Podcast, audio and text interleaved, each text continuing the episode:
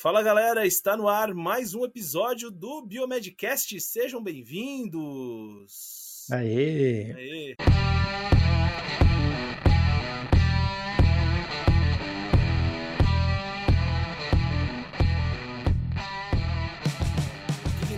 Otávio, diretamente da cidade fria, novamente, né, de Curitiba. Meu Deus do céu, nunca imaginei frio em Curitiba nessa época do ano.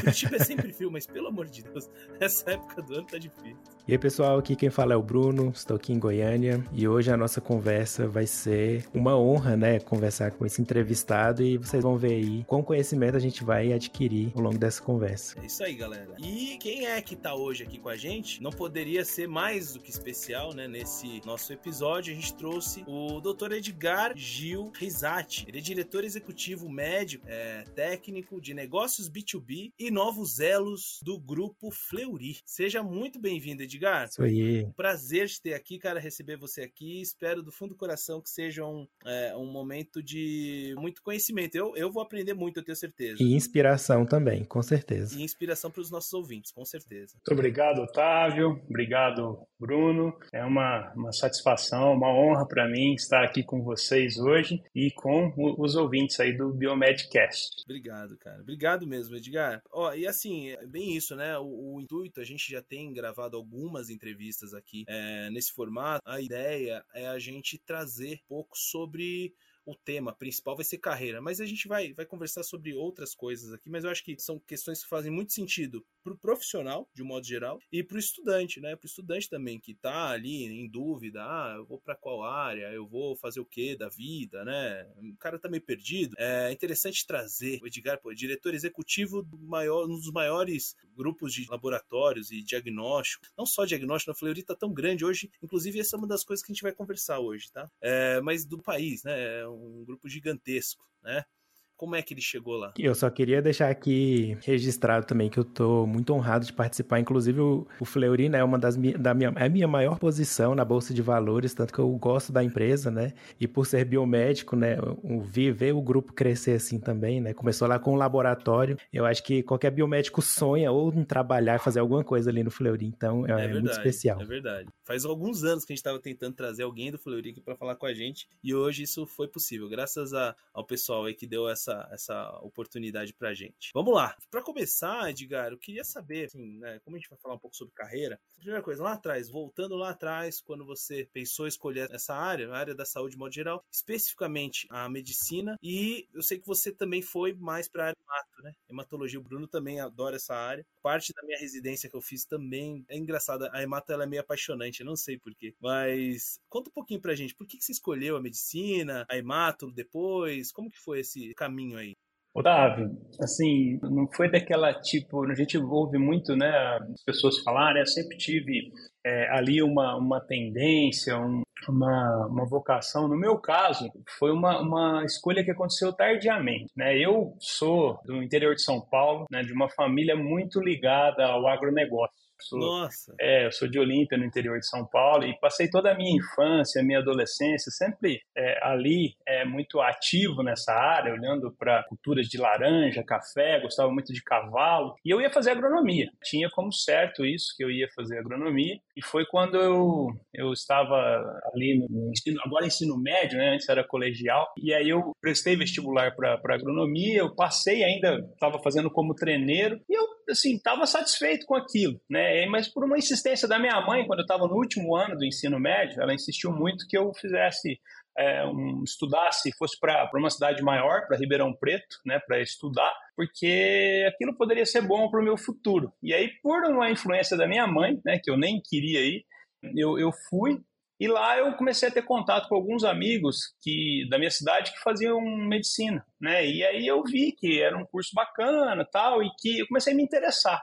E aí eu falei, poxa, eu vou, eu vou fazer medicina e vou ver se, se, é, eu gosto, sou novo, né? E, e eu acho que é legal, porque sempre gostei dessa parte, né? Da, da, é, ali, sempre fui muito curioso, né? Gostava de, de- ali de, de biologia, da, da, da parte é, de, de, entender né, como funciona o organismo. Eu fui por essa linha, né? Vi que tinha uma, uma oportunidade, a área de saúde também me chamava a atenção. E aí eu fui e gostei muito, né? Deu certo de eu, eu entrar na, na, na USP de Ribeirão Preto e eu gostei bastante do curso, né? E aí eu fiquei feliz com a minha escolha, né? É um curso pesado, né? É, são seis anos. E é, a escolha da especialidade, né, que você me perguntou, também não foi uma coisa que aconteceu é, de início. Eu, eu, primeiro, não queria me especializar muito precocemente, eu queria é, vivenciar o curso, né, e, e, aí deixei a minha escolha para um pouco mais adiante, mas é, depois ali da metade do curso, eu, eu queria ser urologista. Né, então, uma área cirúrgica, né, e aí eu, eu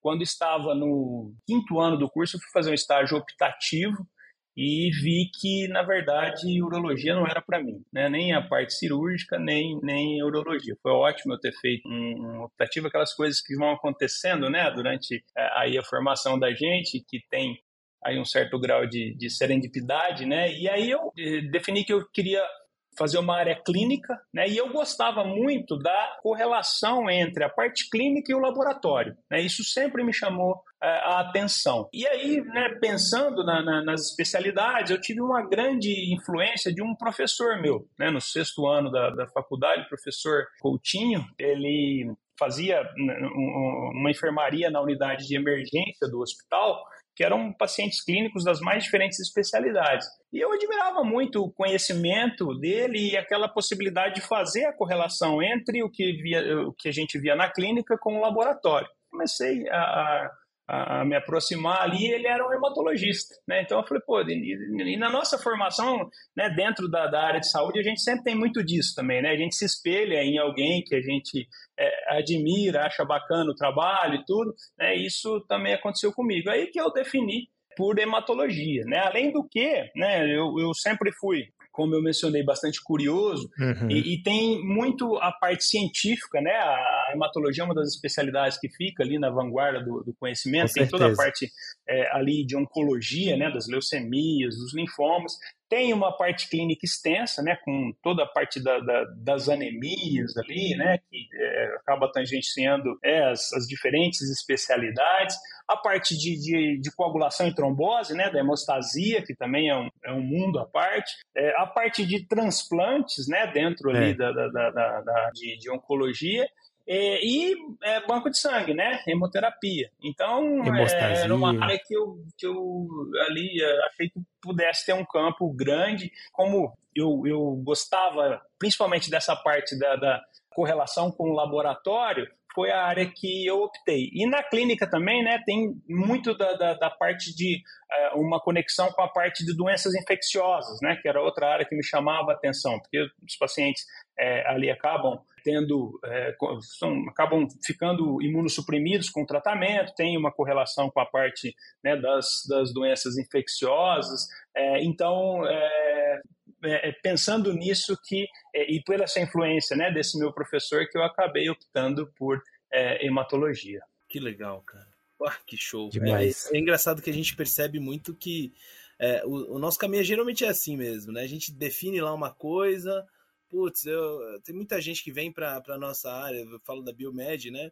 Da biomedicina, é, se encanta lá, tem muita gente que vem, né, Bruno, que fala pra gente, eu quero fazer perícia criminal. Perícia criminal, estética. o que aconteceu comigo também. E aí, quando vai passando o tempo, vai mudando, né? Se apaixona por outra área, né? É interessante. Bom, é, você trabalha lá no Fleury, né? Desde 2007. E aí, conta pra gente como que começou essa história dentro do Fleury.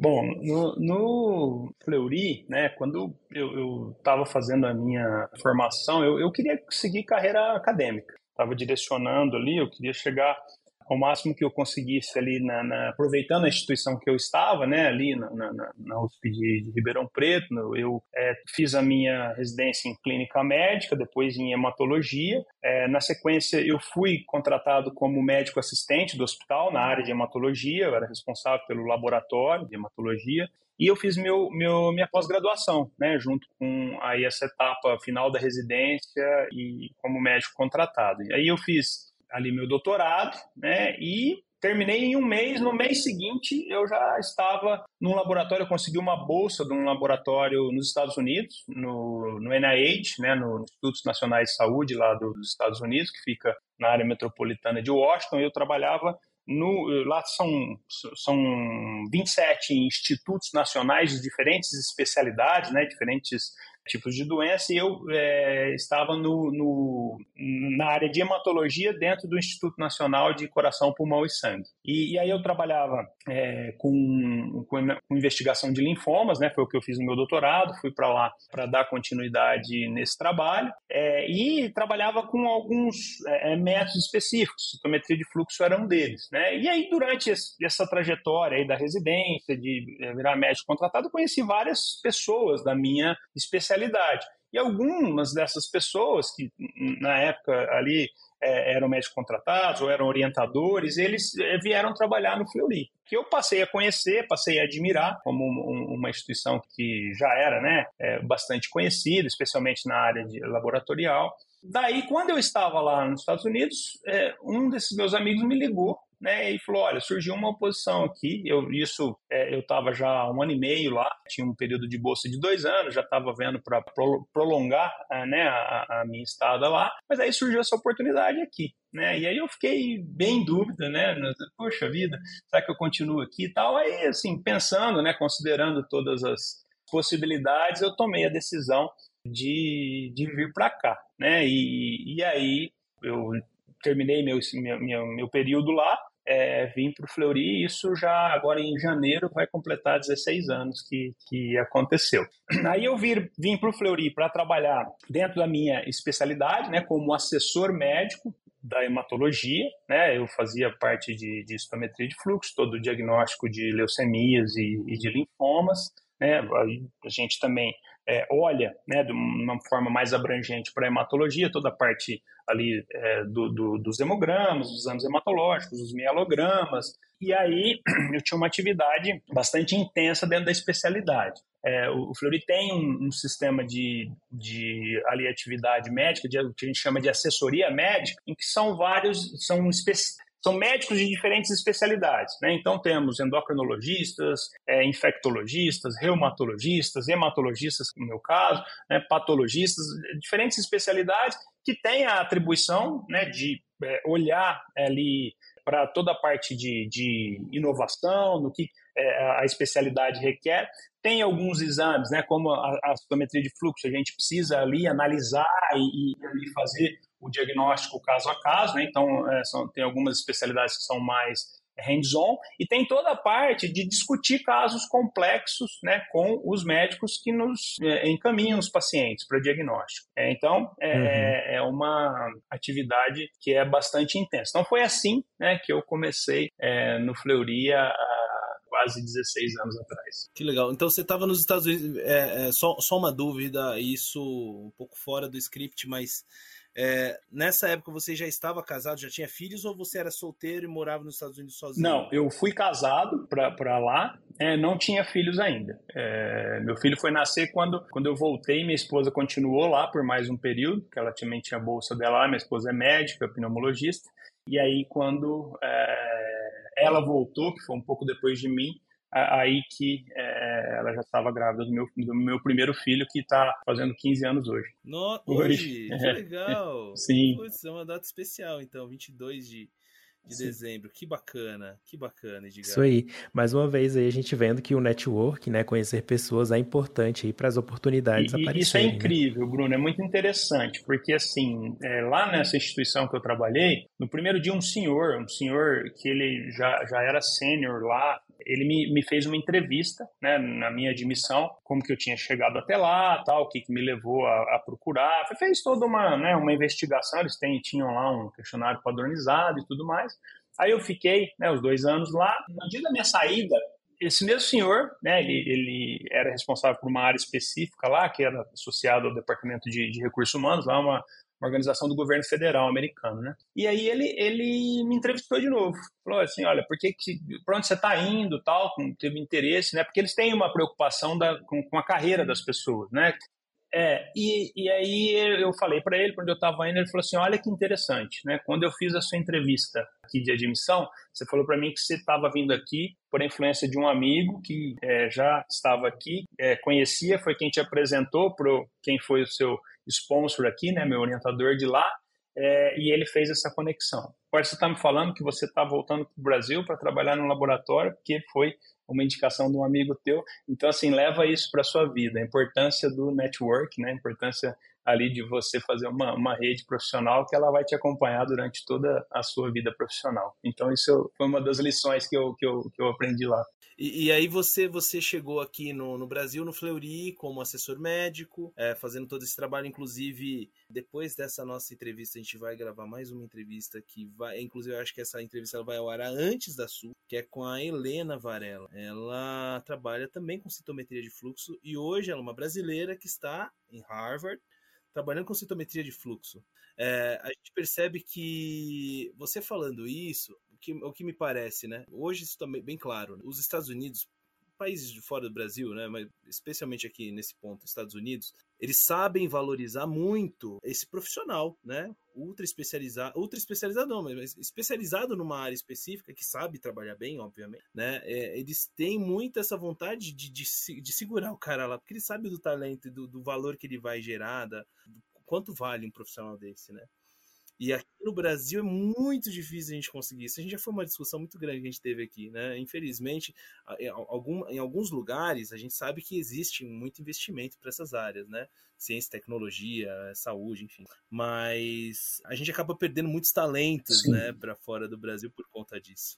E aí, enfim, isso é um ponto só para complementar essa história toda. Mas voltando para o Brasil e voltando para a pergunta que eu queria te fazer, você seguiu aqui como assessor médico e depois de um certo tempo você migrou, né, da sua da área técnica, área médica, para a área executiva da empresa. Eu sei, isso eu sei, eu acho que muitos ouvintes nossos sabem, que quando a gente está na faculdade, ninguém ensina para gente como que faz para ser um executivo, né? A gente não aprende isso. Como é que faz para é, é, gerir pessoas, é, gerenciar um projeto, é, enfim. Como é que foi essa, essa mudança para você? Como que aconteceu? Como que foi o seu preparo? Como que aconteceu tudo isso? Esse momento, né? Essa migração da, da área médica para a área executiva. Otávio, esse é um aspecto muito interessante, né? Eu costumo brincar que, assim, né? A carreira é uma coisa que acaba acontecendo na vida da gente, né? A gente dá o direcionamento, né? Mas ali, a, como é que um ponto vai se conectar ao outro, né? A gente só consegue ali saber ao certo é, retrospectivamente. Prospectivamente é muito difícil, né? É. É, e, e, assim, no meu caso, o que aconteceu foi que é, eu tinha, né, como eu te falei, eu, vou, eu voltei lá no meu pós-doutorado e assumi a assessoria médica. E a assessoria médica, né, no, no Fleury, a grande maioria dos profissionais, né, quase todos os, os médicos, eles estão pela manhã nas universidades e à tarde, né, eles estão é, trabalhando lá no, no, no Fleury. É, e no meu caso, eu é, não tinha vínculo com a universidade aqui em São Paulo. Eu, eu tentei me inserir academicamente no, no, no início, mas aí é, não foi muito fácil. Só que, por outro lado, e aí eu, eu, eu, tinha ali minha atividade no período da tarde e de manhã eu, eu aproveitava para me atualizar, para fazer outras coisas. E aí é, é, o que acabou acontecendo poucos meses depois que eu, que eu vim para o Fleury foi que foi inaugurado é, a parte de pesquisa e de desenvolvimento, inovação, pesquisa e desenvolvimento. O Fleury tem uma longa história de parceria com universidades e centros de pesquisa para fazer pesquisa, mas até aquele momento, muito do que acontecia na pesquisa ela, ela era é, ali junto com as atividades de rotina. E isso estava ficando já muito intenso e surgiu a necessidade de organizar, de separar a parte de pesquisa e desenvolvimento para é, fazer né, ali uma atividade organizada por projetos, toda é, é, a, a, parte ali de, de, organizar comitê de ética em pesquisa, para que todos os projetos tivessem termo de consentimento livre esclarecido. Então, é, foi é, é feito a, a fundação do, desse, da, da, dessa área de pesquisa e desenvolvimento e eu estava lá e tinha as minhas manhãs livres. E aí, na época, é, quem começou isso, olha que curioso, foi a, a, a doutora Giane Tsutsui, que hoje é a presidente do Fleury. Ela era gerente, responsável por pesquisa e desenvolvimento. E de manhã precisava de, de alguém para ficar lá fazendo a parte de gestão, né? Então aí tinha uma posição é, de coordenador e eu sempre tive, né, toda a minha trajetória aí ligada com a parte de, de pesquisa e desenvolvimento. Então era uma coisa que me interessava muito. Na, eu né, que vinha fazendo ali uma trajetória acadêmica, na universidade a gente diz que a gente forma pessoas. Né? Uhum. Na empresa, a gente desenvolve as pessoas. Né? Então, são ali variantes do mesmo tema. Né? E eu comecei a, a, a, a atuar como uma parte de, de, gestão, de pesquisa e desenvolvimento, que tinha toda a parte ali de gestão por projetos, toda essa questão aí relacionada à parte de, de, de ética em pesquisa, dos projetos, a, a questão de, é, ali a gente fazer uma organização no sentido de ter benefícios fiscais via lei do bem, né, com o Ministério da Ciência e Tecnologia, a parte de conseguir é, é ali recursos para pesquisa por intermédio da FINEP, por exemplo, a financiadora de estudos e projetos, e tinha a parte de gestão de pessoas, né, que eu comecei a fazer ali com os, com os pesquisadores. Isso é interessante, né, que no Fleury a gente tem um grupo de pesquisadores de primeiríssima linha. Quem faz todo o desenvolvimento de novos testes ali é um pessoal que tem uma formação na área biomédica. Alguns são biomédicos, outros são biólogos, outros são químicos, né, o pessoal que trabalha lá com espectrometria de massas, outros são farmacêuticos e assim por diante. Todos eles têm ali mestrado, doutorado, é, muitos têm formação no exterior, é, é, então é um, é um, time assim de primeira linha. E aí eu comecei a fazer gestão e fui me afeiçoando pra, por essa parte aí de gestão. Com isso fui coordenador, gerente, gerente sênior, fui progredindo na carreira é, é, executiva, né, aumentando ali paulatinamente as responsabilidades, né, e aí num, num, num, intervalo de alguns anos, né, surgiu um determinado momento, e isso né, eu tinha ali é, uma dupla atuação, então de manhã eu ficava fazendo atividades de gestão, à tarde fazendo ali é, as atividades da, da área médica. Até que chegou um determinado momento ali de uma posição né, para uma diretoria nacional para ser diretor de análises clínicas, que era uma responsabilidade por todas as, as áreas técnicas do Fleury e dos, dos hospitais. E aí eu tinha que fazer uma escolha, né, ali de fazer um, um, um pulo ali, né, para uma atividade 100% de gestão. Aí foi muito difícil, né, foi uma escolha muito difícil, porque é, vocês sabem como é a formação na área de saúde, né? A gente investe muito, tem uma conexão muito uhum. grande ali com a, né, a parte é, ali do conhecimento técnico, de, de todo o envolvimento que isso traz. E aí não foi uma decisão fácil. Mas aí, né, quando chegou nesse momento, como eu disse, eu já tinha alguns anos ali de janela, eu já tinha buscado uma formação em termos de educação executiva, tinha feito um MBA executivo na, na, na Fundação Dom Cabral, estava terminando, e aí eu tomei a decisão de, de, de fazer essa movimentação, né? mesmo sendo uma atividade de gestão, tinha, tem muita conexão né, com a parte média, e aí eu, eu acabei é, indo por este caminho.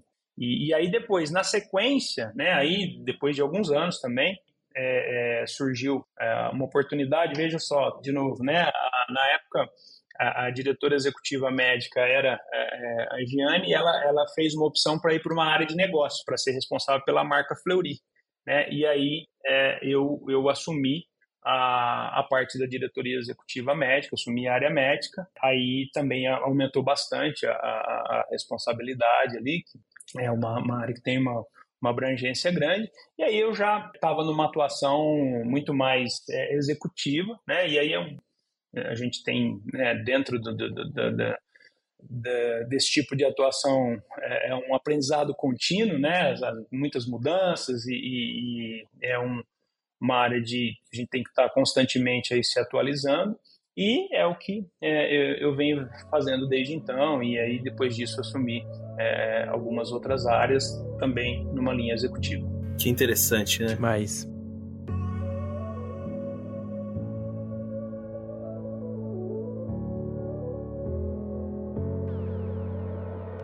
E aí a gente sabe, né, que hoje o Grupo Fleury é um grande nome aí, né, dentro da medicina diagnóstica, mas que tem muito mais coisa além só ali do laboratório do diagnóstico, né? Hoje em dia, assim, quais são as frentes de atuação do grupo? Bruno, hoje a gente ampliou a nossa atuação, né, no sentido de ser uma empresa de, de prestação de serviços médicos, né? Então, o Fleury é muito conhecido né, por sua atividade em análises clínicas, né, um laboratório que se iniciou por, é, ali em 1926 é, em São Paulo, né? E que aí, uhum. né, o ano que vem a gente a gente completa 97 anos e que assim tem uma, uma trajetória que eu, eu acho muito interessante, né, assim, de ter começado como análises clínicas, com uma, uma atuação ali super combinada, é, principalmente dos, dos, dos, sócios fundadores, um deles era o, o Dr. Gastão Fleury, que deu nome ao laboratório, e aí na, ali na, na, na década de 40 e 50, eles é, incorporaram a parte de anatomia patológica, que era uma coisa que não era muito comum. Né? Depois, lá na década de 80, eles incorporaram serviços de imagem e de é, é, métodos gráficos, que a gente diz, né, que é toda a parte de cardiologia, e depois disso outras especialidades, como endoscopia, é, é colonoscopia, e hoje a gente né, atua em 37 diferentes especialidades e tem ali um, um portfólio de mais de 3 mil tipos de exames. Né? Então, é, é, ele, o, o Fleury foi um precursor no conceito de one-stop shop, né, no sentido de colocar médicos de diferentes especialidades sob o mesmo teto, privilegiando a conveniência dos pacientes. Né? E aí você pega é, numa cidade que tem problemas de mobilidade, como é o caso né, dos, nossos, dos nossos grandes centros, especialmente aqui em São Paulo, isso trouxe uma conveniência muito grande para os clientes. Né? E aí, é, é, ali sempre é, focado em, em qualidade e em outros ali comemorativos pelos quais o, o Fleury ficou reconhecido, ele né, teve um, um, um crescimento muito grande em cima disso e sempre focado ali em fazer é, ali a integração da medicina diagnóstica. Né? Isso foi é, algo pelo qual o, o Fleury ficou bastante reconhecido. E é, aí mais recentemente, né, o que a gente percebeu é, foi a possibilidade de ampliar é, a nossa prestação de serviços é, na cadeia de saúde. E aí começamos ali oferecendo infusões de imunobiológicos, a gente tem as nossas unidades de atendimento ao, ao paciente que tem ali a possibilidade de fazer um bom acolhimento né, para os pacientes. E essa parte de, de infusões a gente começou a oferecer uma proposta diferenciada de mercado, deu muito certo. Na pandemia, né, se a gente lembrar é, a parte de, de, saúde digital, né, a telemedicina, era meio que um tabu, inclusive do ponto de vista regulatório, isso na pandemia, uhum. né, é, é, ali mudou muito e muito rapidamente, né, é, e aí a gente passou a oferecer é, esses serviços também, né, é, e hoje a gente já tem uma, uma, uma, base grande de clientes aí, tanto em telemedicina quanto em atenção primária à saúde, que a gente tem um modelo em que a gente oferece serviços num, num, modelo que a gente chama de FISTO, né? tanto físico, com algumas unidades em que a gente oferece atendimento presencial, quanto digital. Né? E aí a, a atenção primária ela tem uma vocação para olhar ali perfil de risco de cada indivíduo. Né? Então, é um serviço que a gente presta para indivíduos, para empresas e para operadoras de saúde. E aí ela é, olha para o perfil de risco, se a pessoa tem alguma é, é situação clínica, como hipertensão, tabagismo, coloca em, em protocolos específicos né, e faz um olhar é, ali por, por linha de cuidado. A gente passou a atuar é, na área de fertilidade, né, que tem uma conexão grande com medicina diagnóstica. A gente sempre fez é, muitos exames ali de análises clínicas, né, para quem é, ali tinha a intenção de passar por é, processos é, ali de medicina reprodutiva e aí foi ali meio que olhando, né, para trazer uma conveniência para esses pacientes. A gente começou com fertilidade é, em oftalmologia, né, foi uma outra área que aí nós começamos por meio da aquisição de um serviço de, de oftalmologia, né, a clínica de olhos é, Dr. Moacir Cunha, aqui em São Paulo, que é, foi uma aquisição que nós fizemos, e mais recentemente, para complementar essa esse prestação de serviço em oftalmologia, a, a Retina Clinic, que foi uma, uma clínica de, de, de, tratamento especializado no tratamento de doenças da retina ocular. E aí também em oftalmologia passamos a oferecer o serviço dentro das unidades, é, de algumas unidades da, da, da, marca Fleury aqui em São Paulo, trazendo mais conveniência é, para os nossos clientes. E também ortopedia, foi uma área que a gente entrou né, por meio de, de uma aquisição né, da Clínica Vita, que é uma clínica é, que atua em, em ortopedia no, no, segmento premium aqui em São Paulo, oferecendo não só ortopedia, mas também é, ali a, a, parte de, de fisioterapia, né, de, de, reabilitação e, e de preparação física.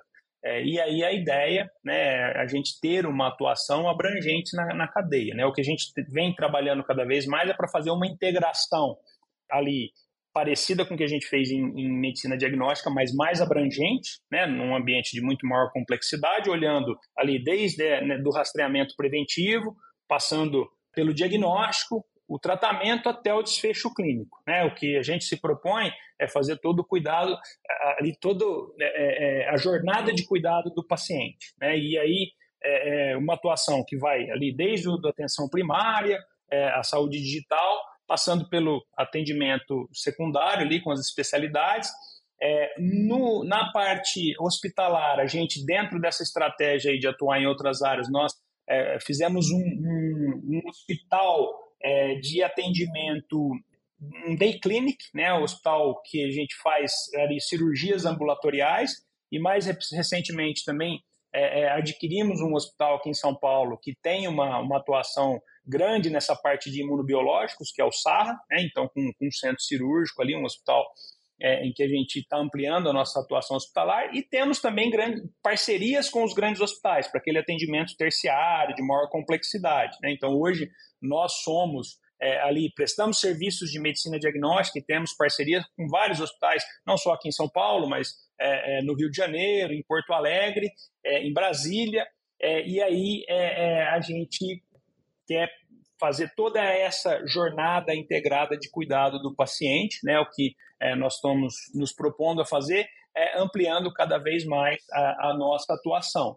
E temos, né, dentro desse contexto, uma intenção de ampliar o acesso né, à saúde. A gente sempre foi ali muito focado na parte de excelência técnica. Atualmente, a gente, além disso, quer levar ali uma medicina de qualidade para um número é, cada vez maior de pessoas. Então, acesso, né, a gente é, no Fleury leva muito a sério aí as, as, os critérios ESG, né, que estão cada vez mais populares ali, né, olhando para é, toda a parte é, de governança, a parte social é, é, e ambiental, né, e a gente é, aí tem uma, uma conexão muito grande com isso e uma das, um dos nossos anseios aí é ampliar cada vez mais o acesso à saúde, né, dentro é, inclusive dessas especialidades em que passamos a atuar. Né? E, e, aí, atuar não só no mercado é, ali é, premium, mas também subpremium, e aí temos algumas marcas né, em que a gente tem ampliado a nossa atuação. A marca Campana aqui em São Paulo, que é uma marca nova, que tem uma vocação é, aí para olhar para esse mercado de acesso, marca é, é LAF no, no, no, Rio de Janeiro, e, e aí temos é, todo um, um, um planejamento aí para ampliar é, cada vez mais o, o acesso é, à saúde de qualidade para a nossa sociedade. Excelente. Nossa, é, aumentou assim bastante, né? A evolução foi muito visível e é incrível, né? O paciente chega e tá bem servido, né? A conveniência mesmo assim é incrível demais. É, e, e engraçado que é, é cada dia que, que passa, a gente já falou isso aqui, mas a gente olha muito para a jornada do paciente, né? E quando a gente olha do ponto de vista do laboratório, você entende assim, pô, a jornada do paciente no laboratório é, começa onde?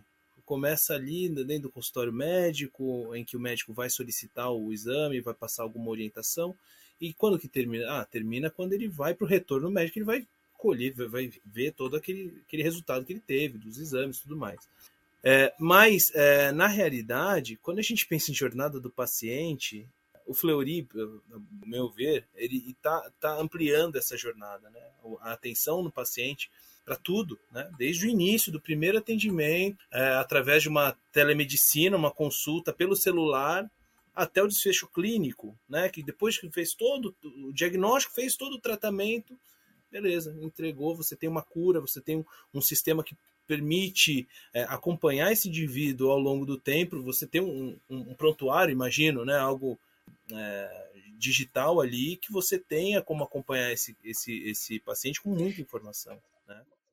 Esse aspecto que você mencionou, tá, se você me permite, ele, ele, é, ele é extremamente importante, né? Extremamente importante. Essa, essa, hoje, né, toda essa conexão, né? A gente vamos pensar na, na, na, na jornada como um todo. Né? Ela começa ali desde o rastreamento preventivo, né? E, e a gente tem olhado para essa jornada, né? estabelecendo linhas de cuidado para é, doenças ou condições clínicas específicas. Né? Vou pegar dois exemplos que a gente tem trabalhado mais intensamente. É o pré-diabetes e diabetes ali, né? E que a gente, a gente olhar, por exemplo, para resultados de, de, de da, da, glicose ou da hemoglobina glicada, né? ela permite muitas vezes um diagnóstico precoce e a gente tem o que fazer para esse indivíduo. Né? Então, é, hoje, né, isso, para a gente fazer esse acompanhamento, importantíssima a questão né, da ali ciência de dados. Né? A gente tem incorporado cada vez mais o, o cientista de dados, o engenheiro de dados, como é, um profissional aí das equipes multidisciplinares de saúde, né, que é, tem nos ajudado muito ter essa abordagem baseada em dados, né, em que a gente consegue fazer a, ali o, o, diagnóstico precoce. E é, é câncer de mama, né, outra situação, a gente faz ali o, o rastreamento preventivo por meio de, de de, das mamografias, né, de outros exames que são é, realizados, no sentido de identificar precocemente que a gente sabe que a resposta ao tratamento é muito melhor. Né? É, uma das, das áreas que a gente vai passar a atuar, né, nós fizemos uma parceria aí com a BP, a Beneficência Portuguesa aqui de São Paulo, e com a, a Bradesco Saúde, no sentido de ter uma atuação mais abrangente em oncologia. Né? Essa é uma área que a gente está é, em formação, mas é uma é uma proposta também de uma especialidade super importante, né, que a gente vai passar é, a atuar dentro desse contexto de, de ampliar a nossa atuação. E uma das formas é, é por meio aí de olhar né, a, a jornada de cuidado desde o rastreamento preventivo. E também, né, hoje a gente sabe que a parte é, é, genética, né, os exames de genômica, eles nos dão muitas informações relevantes, né, a respeito é, aí do, do que pode ser feito em relação à, prevenção de doenças, né, promoção e promoção de saúde. E isso é, é algo que a gente também quer incorporar cada vez mais a, a, nossa atuação.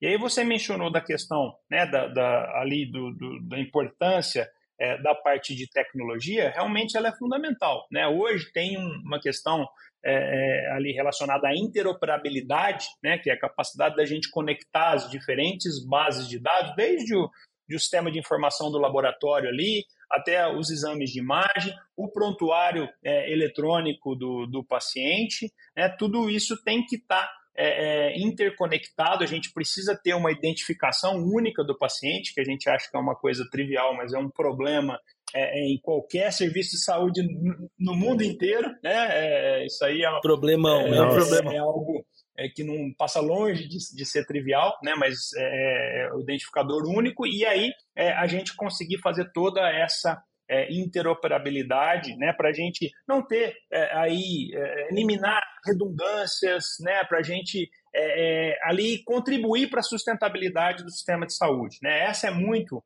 é, a nossa proposta no Grupo Fleury. E, e, dentro dessa questão relacionada a dados né, e a importância aí das ferramentas digitais, a inteligência artificial é algo que entra né, com uma importância é, enorme também, né, no sentido dela é, conseguir nos ajudar a fazer várias tarefas aí que é, elas contribuem né, tanto para a sustentabilidade do sistema quanto para é, identificação precoce de doenças, a parte de prevenção é, e, e, a parte aí de identificação precoce de algumas situações que podem evoluir para maior gravidade. a inteligência artificial ela tem um, um, papel fundamental em algumas dessas situações e a gente já tem algumas delas que a gente está usando é, é, aí no, no dia a dia nas nossas unidades. Que demais, que demais. A gente fala muito disso aqui, né, Bruno? É, uma das coisas, é, eu, eu e o Bruno, a gente está começando aqui um, até um projeto novo e tudo mais, os ouvintes aqui do Biomedcast ainda não sabem, mas a gente quer muito unir, sabe? A, essa questão da saúde, falar sobre tecnologia e saúde junto. Inteligência artificial, eu acho que é, já, já acontece há bastante tempo, né? E é uma baita de uma ferramenta para nós da área da saúde, né? Porque é, às vezes é, o paciente, o exame, seja o exame de imagem, o exame é, de laboratório, ele dá alguns indícios que são bem, assim, são mínimos, são mínimos. Pode passar desapercebido, né? E a inteligência artificial não deixa isso acontecer, né? Eventualmente, ela, pela menos ela dá, ela acende um alertinho, ela joga um pop-up é. para você na hora de fazer. É, eu, ó, vou, vou, contar para vocês o que a gente já está fazendo né, nas nossas unidades por meio de uma parceria com uma startup é, israelense chamada iDoc. Né, nós temos um algoritmo de inteligência artificial em todos os tomógrafos do Grupo Fleury. Esse, é, é, é, esse algoritmo, ele identifica casos de tromboembolismo pulmonar, né, quando a gente tem um, um, um coágulo na, na, nas, é, nos grandes vasos ali do pulmão, enquanto o paciente está no equipamento ainda. Tá? E aquele exame que poderia ficar ali para ser visto depois ou no dia seguinte, o algoritmo faz um alerta para que o médico veja na hora, né, de tal forma que ele já possa entrar em contato com o médico do paciente para que sejam tomadas medidas imediatamente. A gente sabe que alguns desses casos podem é, é, evoluir para um, um tromboembolismo é, é, ali de grandes proporções e podem levar o paciente a óbito. Tem alguns pacientes que vêm para o diagnóstico já direcionado, com suspeita de tromboembolismo pulmonar, mas tem muitos pacientes, pacientes com câncer, que têm um risco muito aumentado de ter tromboembolismo pulmonar, que vem fazer exame por outros motivos. Né? E nessas situações, a gente já teve né, vários casos em que os médicos né, receberam uhum. a notícia e falaram, assim, é, é, esse paciente aqui fez muita diferença, pode ser que tenha salvado a vida desse paciente aqui, é, o fato de, de identificado precocemente. E um outro algoritmo, né, é, é o mesmo, é, é, é um, um algoritmo, ele funciona da mesma forma, só que para identificação de situações de é, potencial de hemorragia intracraniana ou identificação de, de aneurismas, né, na, é, é ali é, no, no, no, encéfalo. E, e isso é, é, um algoritmo também que identifica muito rapidamente e, é, assim, os médicos têm visto inúmeras vantagens de ter isso em rotina com os alertas que são trazidos né, como um benefício aí da, da, da utilização da, inter, da, da, inteligência artificial nessa linha que vocês falaram, né, da gente fazer é, ali o, o, diagnóstico precoce e trazer benefícios para os pacientes. Nessa linha também, eu acho que é uma oportunidade de carreira incrível para a gente que atua em, no setor de saúde. No sentido de que muitas das pessoas que atuam nessa área, elas têm um background uhum. na área biomédica, né, de um, de um modo geral, de diferentes formações, mas que vão procurar, hoje, né, a gente tem muitas possibilidades aí, até é, pela internet, né, de, de formação ali, de, de aprender a, escrever código, de aprender é, ali algumas disciplinas relacionadas é, aí à área de tecnologia, né? E muitas pessoas passam a atuar é, dessa forma, né? A gente teve um grande aprendizado aí com e começou com a bioinformática, né? Que foi uma uma disciplina nova ali que, que veio para ajudar no sequenciamento do DNA. Né? E na uhum. época a gente procurava profissionais. Você tem tanto o profissional de tecnologia que foi aprender biologia, né? Quanto o profissional da, da, área biomédica que foi aprender tecnologia, né? Hoje é uma uhum. interface muito interessante que traz, né? Eu acho que o grande chamariz, porque hoje, né, o mercado de tecnologia ele está muito em evidência, né? Então, é, é, e, e, o que eu vejo, né, que assim conecta as pessoas da área de tecnologia é que assim trabalhar em saúde é, é, assim em termos de, de, de propósito, em termos de é, ali ter um, dar uma contribuição para a sociedade, muitas vezes é o que conecta né, é, essas pessoas de tecnologia ou que atuam nessa área de interface a quererem trabalhar na, na área de saúde. E a gente tem tido experiências muito legais aí, né? É, não só com a bioinformática, mas com a ciência de dados, a engenharia de dados e toda essa parte aí que tem ficado cada vez aí mais em, em evidência e mais relevante relacionada à, à inteligência artificial. Uhum, excelente. É, eu acho que assim, ó, é, é, isso mostra muito pra gente, porque assim, a gente conhece Fleury, você bem disse, né? Há 15 anos atrás, quando você veio para a empresa, é, já era uma marca muito tradicional, muito conhecida, é, justamente pela qualidade e tudo mais, né? mais na área laboratorial. Até hoje eu acho que o Fleury ele é muito visto no mercado, eu já trabalho no mercado de diagnóstico também há bastante tempo, é, ele é muito visto como uma marca tradicional, né? Já existe há 90 e, 92 já? 92 anos? É, 96. 96 anos. 96 anos. Imagina, né? se isso não é tradicional. Né? E, e aí, agora, você está me falando que tem startup com IA, que já está associada, está fazendo predição aí muito, ajudando a salvar vida, né? Com tecnologia. É, como que mantém a marca Fleury sendo super tradicional, mas ao mesmo tempo trazendo inovação? Como é que faz isso? É um, é um, é exercício difícil, né? É um desafio, né? Otávio, eu vou dizer para você que, assim, de uma certa forma, sim, mas por outro, né, a, gente, a gente tem o privilégio de ter um, um, enorme legado né, de quem nos antecedeu no Grupo Fleury, que foram grandes visionários. Né? Hoje, por exemplo, a gente está extraindo grandes benefícios do método espectrometria de massas, né? Nós temos ali todo um grupo de, de, de pesquisadores, de médicos e de equipamentos, né? De, de uma área que está super em, em evidência, que é decorrente de alguns visionários que vieram antes da gente e que é, falaram, olha, isso aqui, assim, é, é, hoje pode não significar muita coisa de, em termos de investimento, é, mas daqui, é, lá adiante, isso aqui vai render frutos e nós vamos investir nessa área aqui. Né? E eles tiveram essa visão, é, fizeram isso 20 anos atrás e hoje a gente está extraindo grandes frutos disso. Né?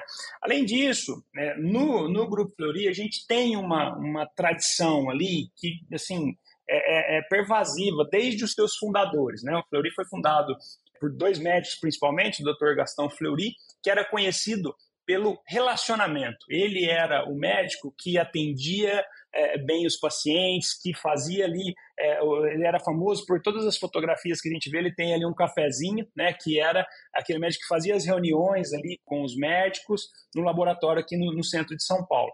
E o Dr. Walter Lezer, que era ali, né, o, médico, então o, o Dr. Gastão Fleury era a emoção, Dr. Walter Lezer era a razão, que era é, o estatístico, o que tinha o rigor científico, o que trazia ali a, a exatidão, era focado em processo, né? E essa é, dualidade, de certa forma, a, a gente traz até hoje, né? Porque a gente costuma dizer que nós, a nossa atuação ela é muito focada em alguns pilares. Né? Um deles é a excelência médica e técnica, né? fruto desse rigor, desse foco na qualidade aí que eu mencionei. Uh, um, um, outro pilar é o acolhimento né, dos pacientes né, nas unidades, é, aquela, é, é aquele atendimento né, que é, é, faz a diferença para o indivíduo, faz a diferença para a família. Um outro pilar super importante da nossa atuação é o bom relacionamento com os médicos, né, por meio de toda essa atividade de assessoria e da gente ter é, ali, né, manter sempre um ambiente de muita colegialidade com os médicos que nos encaminham seus pacientes.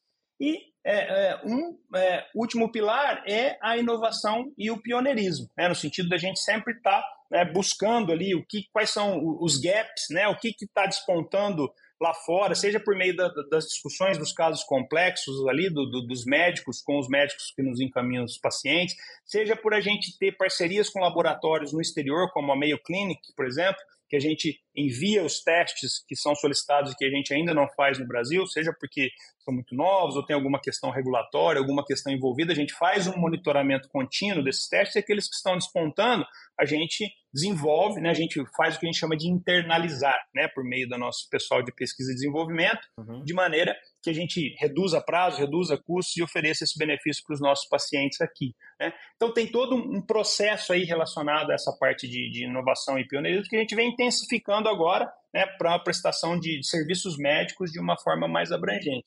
Então, respondendo a sua questão, eu diria que sim, que naturalmente é um desafio, mas é baseado assim, na gente, né, como a célebre frase do, do, do, do, do Newton, né, a gente é, está em cima do ombro de gigantes, né, que nos precederam e que nos deixaram aí um, um, um legado que é, que é super importante, que a gente vem é, buscando, né, é, dar continuidade é, por meio da, da, da nossa atuação no presente. Perfeito.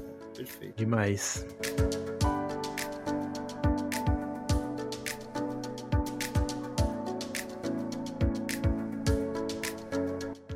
E aí entrando nessa parte de inovação também, assim, né? Na sua visão, é, que está por dentro disso? Você já falou aí da inteligência artificial. Quais que são as tendências que você acha para o setor de medicina diagnóstica? Bruno, eu, eu acho que a gente tem né, algumas tendências bastante importantes, né? Que eh, se a gente pensar, por exemplo, né, no projeto é, Genoma, né? Que ele foi ali na virada do, do milênio, ali, né? O projeto, o primeiro Genoma foi é, ali ele, ele sequenciado em 2003, né? E havia uma expectativa enorme. Foi um projeto de alguns bilhões de dólares, né? E havia uma expectativa enorme com o sequenciamento do genoma.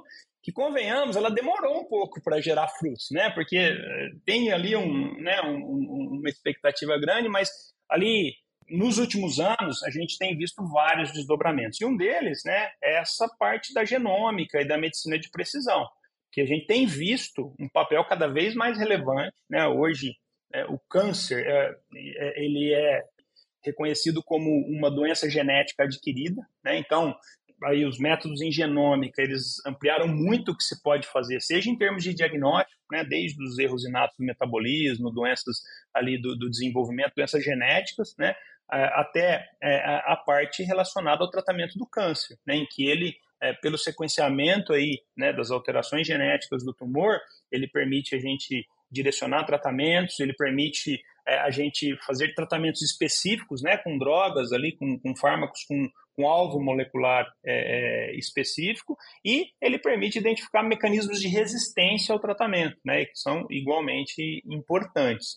É, e cada vez mais, né, esses métodos vão passar a ser utilizados, e digo mais, né, hoje a gente tem sofisticado né, a utilização desses métodos para evoluir para é, biópsia líquida, por exemplo, né, em que a gente consegue é, ali fazer né, não só o diagnóstico, como o acompanhamento do tratamento, é, sem precisar de uma biópsia de um tumor sólido, independentemente do órgão. A gente pode fazer isso por meio de uma amostra de sangue periférico. Né? E hoje é, esses exames estão ficando cada vez mais sofisticados. Inclusive, eu até, até aconselho né, o pessoal que está nos ouvindo nessa parte de biópsia líquida, porque vai precisar de bastante profissional que vai precisar fazer esses exames que não são simples, né? E por enquanto ainda não tem ainda muita gente que sabe fazer, né?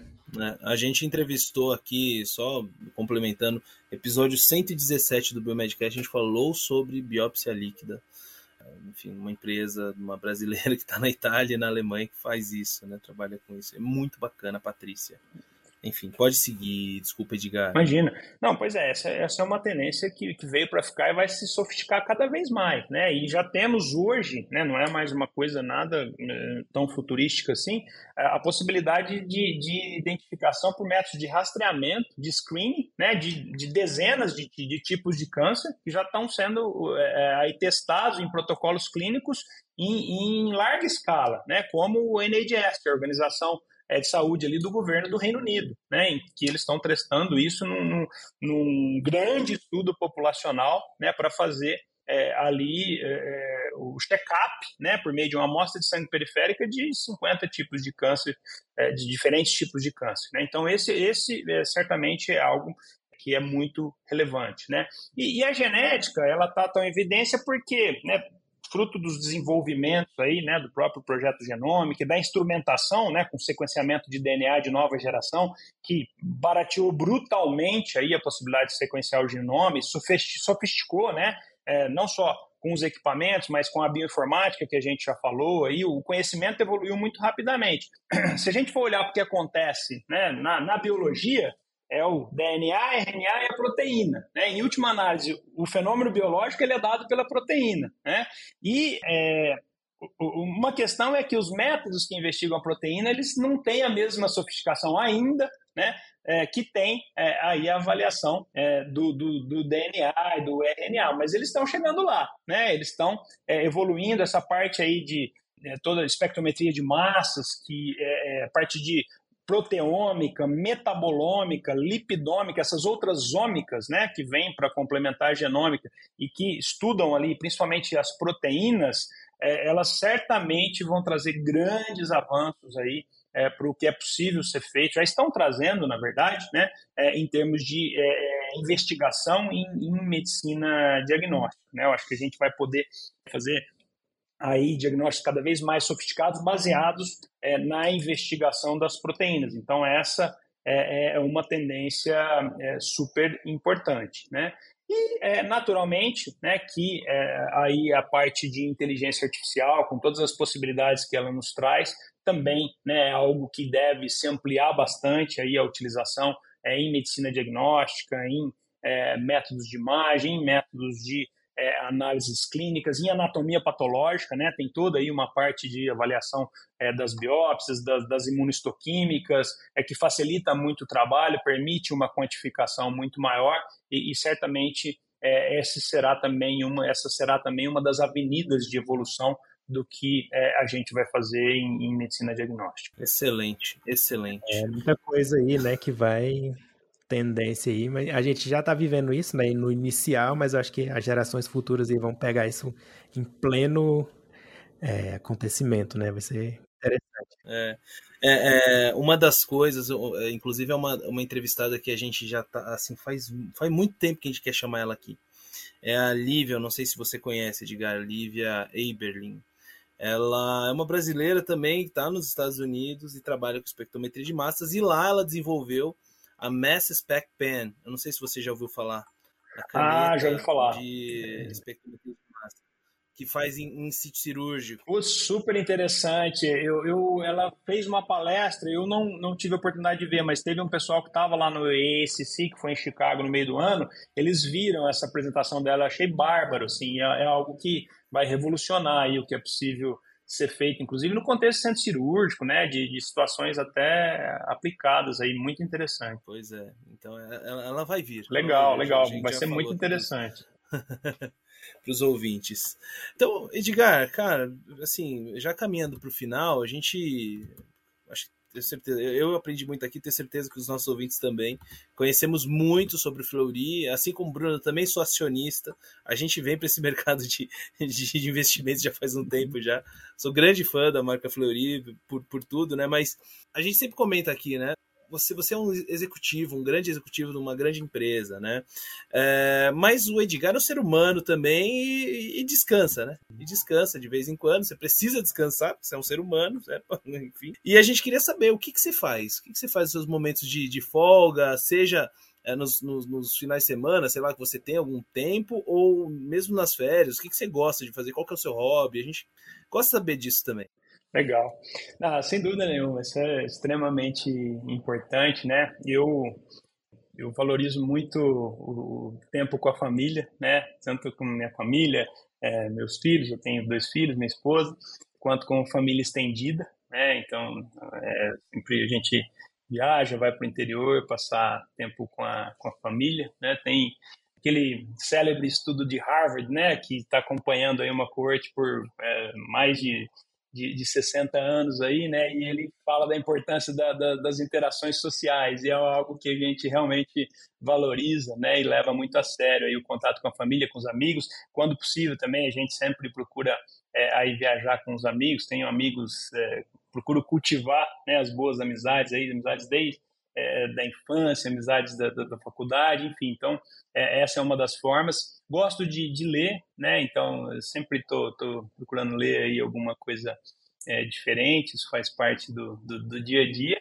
E, e, mais recentemente, né, eu sempre tive vontade, mas nunca é, é de, de, aprender xadrez. E aí na pandemia, né, eu, eu é, pra, até para estimular Você meu... aquela série. Oi? Você assistiu aquela série que todo mundo passou a comprar muito xadrez. o Gambito da Rainha, né? Isso.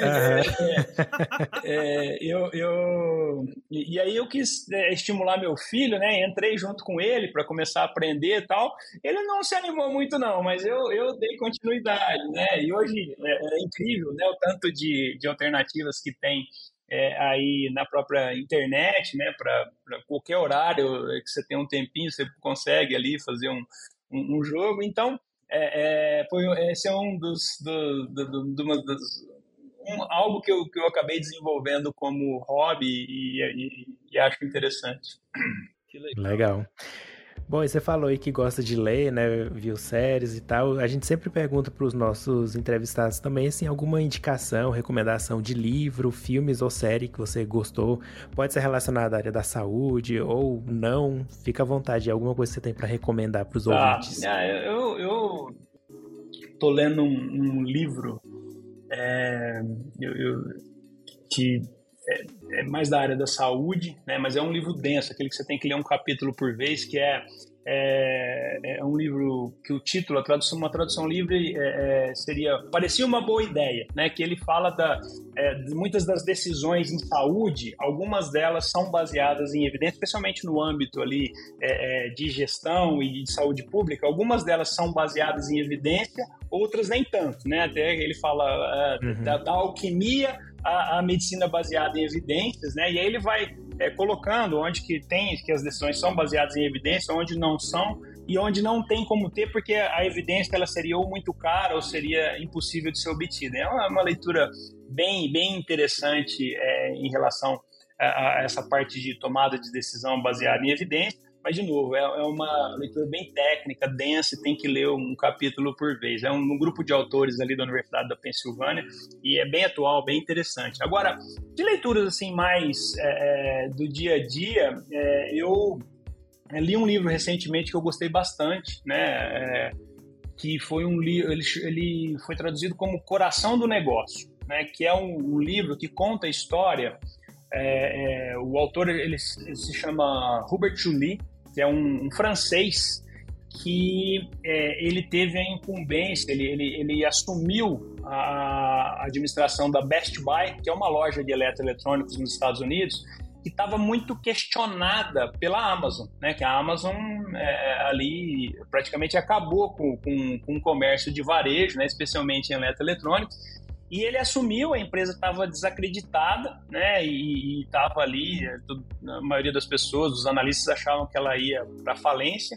E ele, com uma abordagem muito baseada em propósito, né? Em conexões humanas ali, em, em fazer com que as pessoas tivessem autonomia, é, que elas buscassem crescimento, buscassem alinhar, ali alinhar o seu sonho individual, seu sonho pessoal com é, ali o, o, que era possível fazer dentro da companhia, ele fez uma reviravolta na, na, na empresa, né? E a empresa que estava ali à beira da falência passou a ter é, ali uma, uma, atuação admirável é, e hoje vai indo bem. E ele mudou toda a dinâmica de funcionamento, fez com que as pessoas tivessem uma conexão maior com os clientes, que se colocassem ao lado né, do, do, dos clientes no sentido de ajudar a buscar soluções. Fez uma abordagem muito parecida com aquela que a gente tem na saúde. Eu achei é, super interessante e além disso, né, ele é, ele é uma pessoa é, é, o autor é, é, pessoa, é um ex-McKinsey, ele é, um, é, uma pessoa inteligente e, e, e, é um bom contador de história, né? O que torna o livro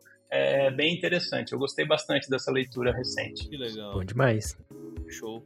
E, e, e, série, e série a gente já, já deixou aí recomendado pro nosso ouvinte. É... O Gambito da Rainha. O Gambito da Rainha. né? eu assisti tudo também, foi bem legal. É... Mas eu assisti alguns capítulos, mas você sabe que eu, eu não. Eu dificilmente consigo. Eu não, acho que eu não tenho uma série que eu consegui ver inteira. Ah, assim. eu... eu vejo alguns capítulos, o pessoal fala em maratonar, para mim é impossível essa questão aí de maratonar. Eu vi, vi alguns capítulos daquelas que ficaram mais conhecidas, né? Game of Thrones, a House of Cards, o próprio Gambito da Rainha, mas é, esse eu não, eu não sei dar boas é, recomendações, não, viu, Bruno? De série, é. Não, vou ser bem sincero, eu prefiro aquelas que são curtas mesmo. É, ontem à noite eu consegui finalizar uma série com quatro episódios. É, fiquei feliz, fiquei feliz da vida. Eu também sou péssimo. Eu nem comecei Game of Thrones porque é muita, é muita temporada, eu tenho muita preguiça. Você tem que investir muito tempo ali. Entendeu? É, eu, eu gosto de algumas dessas séries que são boas pra gente aprender, né? E que são curtas também, tipo o Império Romano, que você vai lá ver um capítulo, uma coisa de história. Ou eu, eu vi uma interessante é, do Poder Secreto sobre o PCC, né? Que tem, é, uma, é uma linha mais de documentário. É, então, é, nessas daí até que eu, eu também é, consigo é, aí assistir alguns episódios. Que legal. Bom demais. É isso aí então, gente. Bom, passamos aqui um pouquinho do tempo, Edgar. A gente geralmente a gente grava aqui em torno de uma hora com o nosso entrevistado, a gente passou um pouco, mas é, foi muito, muito, muito vale bom. a pena. Muito bom te ouvir. Tenho certeza que para os nossos ouvintes também, cara. É, tenho certeza que é, agregou demais para a vida e para a carreira de muita gente aqui. A gente vai conseguir transformar, não tenho nenhuma dúvida, a, a visão que os, alguns ouvintes nossos que, que vão ouvir essa entrevista que vão ter acerca da sua carreira. É, deixar aqui a, a, frase, acho que pontos importantes, né? A questão do networking, que é fundamental. É, você nunca parar de estudar. Né? Você não conseguiu a oportunidade nos Estados Unidos, aliás, você só conseguiu porque você tinha o networking porque você tinha o inglês também, né? A gente bate muito nessa tecla, né, Bruno? A gente fala muito disso. Não é fácil você aprender inglês. Tem muita gente que não gosta. Mas eu acho que não existe mais opção, né? O pessoal acha que, ah, não, eu trabalho na área da saúde, eu não vou usar isso. E para você ler um artigo é, mais Todas recente, as novidades chegam primeiro em inglês, né? Não esse, esse livro, o primeiro livro que você recomendou, bacana pra caramba. Eu, imagino que ele seja em inglês, né? Sim. É, então, então assim, é, não é, não é não é simples. A gente tem que se dedicar, né? Para colher o resultado lá na frente, né? É, acho que essa é a grande lição aqui que a gente tem que é, passar para os nossos ouvintes. acho que isso ficou bem claro. É, eu acho que né, na, na, na nossa área, né, toda, a área de saúde, né, a área biomédica, ela precisa muito né, de, de, de bons profissionais, né, de pessoas engajadas. A gente tem é, aí um, uma oportunidade incrível no Brasil, né? E tantas coisas que têm surgido aí, né? seja nessa interface da, da, da com com, da saúde com a tecnologia, que a gente comentou bastante, seja aí das oportunidades que serão trazidas por é, um, um, conjunto de coisas que assim, a gente nem conseguiu abordar, mas as terapias gênicas que estão entrando aí, é, o uso cada vez mais intensivo do conhecimento biomédico, né, que vai abrir é, oportunidades incríveis aí, e assim, a gente sempre vai precisar de, de bons profissionais, é, essa questão da evolução de carreira que você mencionou, né, essa importância da gente estar tá sempre é, buscando se atualizar, buscando estudar, a importância da comunicação, né, vocês são comunicadores natos aqui, têm exercido isso aí aqui no podcast, mas é, seja no inglês, seja no, no, no aqui na, na, na, nossa língua nativa, né, no, no, bom português, é super importante, é uma coisa que qualquer é, área que a pessoa ela for é, é, aí é, ela, ela, resolver atuar, né, ela, é, a comunicação sempre vai ser algo extremamente é, importante aí para ela conseguir atingir seus objetivos, ela conseguir é, se diferenciar, né, seja na parte profissional, seja aí na parte pessoal, né, de influenciar, de levar adiante as suas ideias com clareza. Então, eu gostaria de destacar esse aspecto também para para as pessoas sempre terem ali, é, olharem de uma forma atenta, né, para é, é, buscar sempre aprimorar a sua comunicação. Excelente, excelente. Isso aí. Obrigado. Bom, Edgar, foi um prazer conversar com você aí, bater esse papo. É, a gente fica de portas abertas aqui para o Biomedcast, precisando de qualquer coisa, pode contar com a gente. É, é obrigado, Edgar. Recíproca é verdadeira. Muito, muito obrigado pela oportunidade. Foi uma satisfação muito grande estar aqui com vocês. E também, né, eu fico é, aí é, em aberto para é, outras conversas aí no, no, futuro. Muito obrigado pela oportunidade. Obrigado, gente. Obrigado. Obrigado você, querido ouvinte, que ficou até aqui. Obrigado pelo seu download, obrigado pela sua audiência. E a gente se vê numa próxima. Até mais e tchau. Tchau, tchau.